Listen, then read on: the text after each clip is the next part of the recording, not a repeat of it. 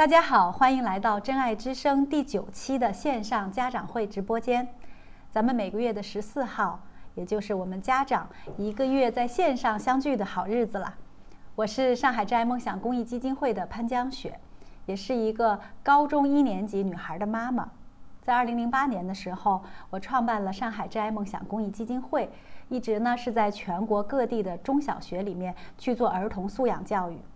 那现在呢，我们的梦想中心这个公益项目呢，在全国的三十一个省，已经有超过四千家的学校，也就是大约有四百万的孩子，能够在我们非常漂亮的梦想中心里面去享受儿童的素养教育课程。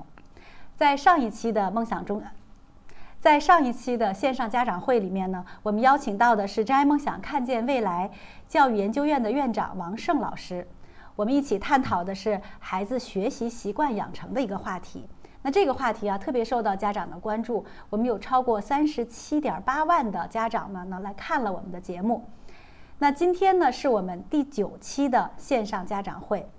那我们特别邀请到了真爱梦想的好朋友罗指挥。大家好，罗指挥呢，他的这个经历非常特别。他现在呢是儿童音乐教育家，也是中国音乐家协会的会员。同时呢，他是我们梦想课程里面的一个叫做音乐梦想课程的研发和主创人员。他参加了很多很多的公益活动，但是我还是对他的成长经历特别感兴趣。所以现在呢，也请各位家长朋友和我一起来简单的了解一下我们罗指挥的成长经历。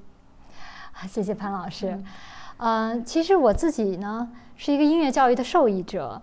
啊，我从小呢跟很多孩子一样呢，喜欢音乐，然后我也学钢琴。呃，我的爸爸呢，在我的成长过程中呢，呃，做了非常重要的陪伴。呃，他每一次都去送我去学钢琴，然后我们走很远的路。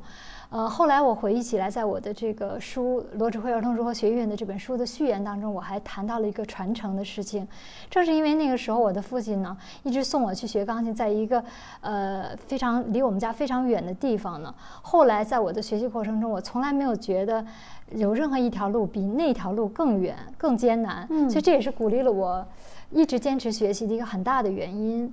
后来呢，我上中学呢，在北大附中。呃，就成为，因为我小时候会弹钢琴，会唱歌，所以呢，就成了选我去做指挥。我就在很早的时候呢，接触到了指挥这个非常特殊的一个角色。我在北大附中、清华大学读书的时候呢，都是学校的合唱团指挥，也带领学校合唱团参加了很多比赛，拿大奖。呃，那么在我学学习期间呢，呃，很多指挥系的课程呢，我也有修，所以呢，给我的书写序言的这个吴玲芬老师呢，一直是我的恩师，他也给了我。一个做女指挥的很大的一个鼓励，嗯，但是你上的可不是中央音乐学院，你上的是清华 大学呀。在清华大学读书呢，我也结交了很多热爱音乐的伙伴们，这使得我呢更加的就是在音乐之路的这个这个探索呃求索过程中呢更加坚定。我毕业以后呢，其实际上就像很多家长期待那样，就去了金融机构，跟潘老师一样 去了金融机构，呃，在呃北。京工作，后来呢，在美国读 MBA，在美国工作，后来呢，又回到了中国，呃，一直在给这些世界五百强的金融机构做它的战略呀、整改啊、转型啊等等等等，嗯呃，正是因为我其实，在音乐学习当中吸收到了。习习呃习得了很多我认为很重要的核心能力，比如说呃沟通能力、聆听能力、协作能力，呃以及领导力，呃包括持续的这种学习能力。那么这些。我在音乐中学到的内容呢，使得我在工作当中呢游刃有余。那么我不光在做金融，其实我的音乐也一直没有停止。我在工作期间呢，我一直还带呃合唱团到美国去做巡演，一直是用音乐发生，也推动了很多我们在企业之内的一些呃社会企业社会责任的一些工作。呃，因为我在企业中的这个。工作和我在音乐文化活动的推动，以及这个社会企业社会责任的推动呢，零八年呢，在世界妇女大会亚洲论坛上呢，就获得了这个杰出女性奖。在那个时候呢，就引起了我很多的思考，因为见到了很多的，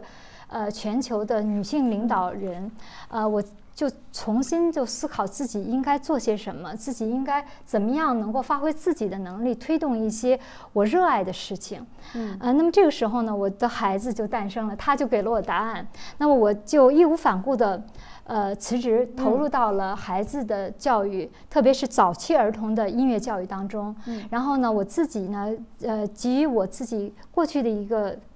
音乐作为音乐家的一个体验，还有一个我对于教育的认识和我对于音乐教育如何落地的这三方面的思考呢，我自己和我的团队一起呢创编了，呃，早期儿童音乐教育的一个罗指挥音乐教育体系。嗯，那么在二零一二年呢，呃，我就把这套体系呢，呃，中国诞生的一个 Made in China 的这样的一个体系呢，带到了。世界音乐教育大会上向全球的学者来发布，当时呢，呃，引起了这个全球呃各地的这个音乐教育界的学者的一个关注。那么从那以后呢，我就跟这些全球的呃音乐教育领袖呢有了非常密切的沟通。连续三年，呃，今年疫情没有开，其实今年也受到邀请了，把我的一些教学的成果呢拿去展示。比如说我们做的这个国家大剧院邀请我做的。比如说孩子听不懂歌剧的工作坊，比如说如何用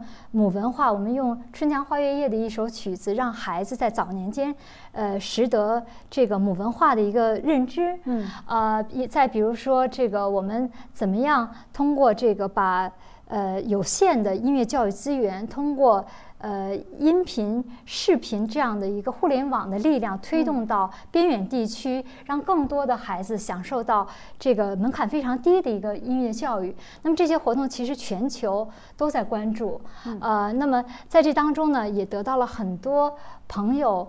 过去跟我一起唱歌的朋友的支持，呃，像音乐诗人李健，他不光是第一个在我这个做音频喜马拉雅的音频节目的时候就为我发声，支持我的这个音乐教育事业，在我的书出版的时候呢，他还特别呢推向这个广大读者推荐了这本书，说这是一本零到九十九岁的读者应该读的书。呃，所以呢，呃，特别是在近两年，真爱梦想参加了真爱梦想的很多活动，在这个吉林的呃真爱梦想学校呢，为孩子们呢做了这个试点课程，嗯，让他们在很短的时间呢进入到了这个音乐的这个海洋中遨游。嗯，好的，谢谢谢谢罗指挥。这个就是我特别希望各位家长朋友能知道，真爱梦想真的是为了大家能够把帮助孩子有更好的各方面的素养，是请到了最棒的人的。我们在音乐素养方面呢，我们觉得罗指挥真的是真爱梦想现在遇到的最好的儿童音乐素养教育的教育家。所以在咱们今天的家长会之前呢，我们其实是邀请了全国的两千多位家长来做了一个线上的问卷和调研。那么这个调研呢，是跟大家来一起，我们想了解一下目前我们的家庭音乐教育中，家长他是怎么看待音乐在家庭教育中的作用的。首先呢，我们大部分来参加的这个调研的，你可以看到哈，主要是我们小学的一年级到六年级的孩子们。那这些家长他们认为什么对于这个阶段的孩子最重要呢？他们认为阅读对于孩子的成长最重要。所以我们看到有百分之九十一的家长都认为，哎呦，能看书这个阶段的孩子最重要。好，我们接着看哈。那我们的家庭里面为这个阅读这方面到底投入了多少资源呢？可以看到啊。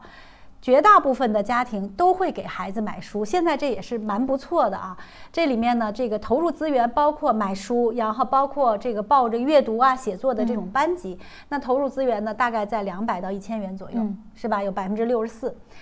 那为了让孩子更好的阅读，那他们可能是买书啊，然后陪孩子一起读啊，陪伴也做得不错。对，陪伴做得不错。然后还有就是咱们现在各个地区，其实像大城市里面都有图书馆的，所以呢，也让请就是说到周末让孩子到图书馆去。我觉得其实，在家庭社区环境都建设了。哎，对，都建设了，在阅读方面其实还是做得很不错的哈。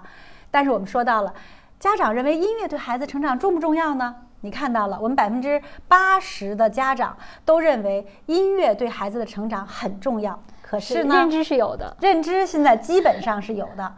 但是我们你看啊，跟阅读一对比，我们就发现了。可是我们的家庭为孩子在音乐方面的投入，好像跟阅读时间、精力和金钱上的投入都不太够，小于两百元的，都就是有百分之五十以上的这个家庭了，对吧？然后你看，咱们的家长为了让培养孩子的音乐兴趣，他做些什么事儿呢？他也好像也没做什么事儿啊。这个也就是这个叫啥？这字儿那么小，这啥？啊，陪孩子一起，比如说给他报个班儿啊，陪孩子去看个电影啊，听个音乐呀，也就是这样的一点点，对，也仅此而已。而且呢，家长其实对于孩子在音乐方面启蒙，几岁比较合适哈？这个我有专门的问题要请教罗指挥的，在后面。但是大家目前来看呢，孩子们大概在四岁左右，嗯，就已经开始，大家觉得哎，音乐开始要启蒙了，这是大家的一个普遍的认知。然后你报班了没有呢？你看啊，大家认为很重要，但是呢，只有百分之二十七的孩就是就是家长去做了一些工作，报了一些跟音乐相关的班儿，但大部分的家长都是什么也没做。然后也问到了，那孩子上学以后，这个学校有没有音乐音乐老师呢？那现在这个还是做得很好的，百分之八十的家长都知道咱们的学校里面是有专职的音乐老师的，而且孩子们呢，有百分之六十多的孩子回家以后呢，确实是会跟家长分享一下，哎，我们在学校里唱学唱了什么歌啊？对对对，有一些音乐的这个学科的那个内容的分享。然后关键就是说，家长是不是认为孩子的音乐素养提升了，就能够对提升未来的一个竞争力？哎，我们居然家长认知很靠前，这个意识很强啊，百分之八十四啊！这个家长都认为说，音乐素养其实对于未来孩子在社会中的竞争力提升是有很大帮助的，而且大部分的家长都认为咱们的孩子天然，你什么都没干，可是孩子天然喜欢音乐，嗯，对吧？这是人天生的本性，这是一个很非常自然的事情，只要你不破坏它就有。对对对，所以你看，我们的家长现在有这样的一个认知，音认为音乐很重要。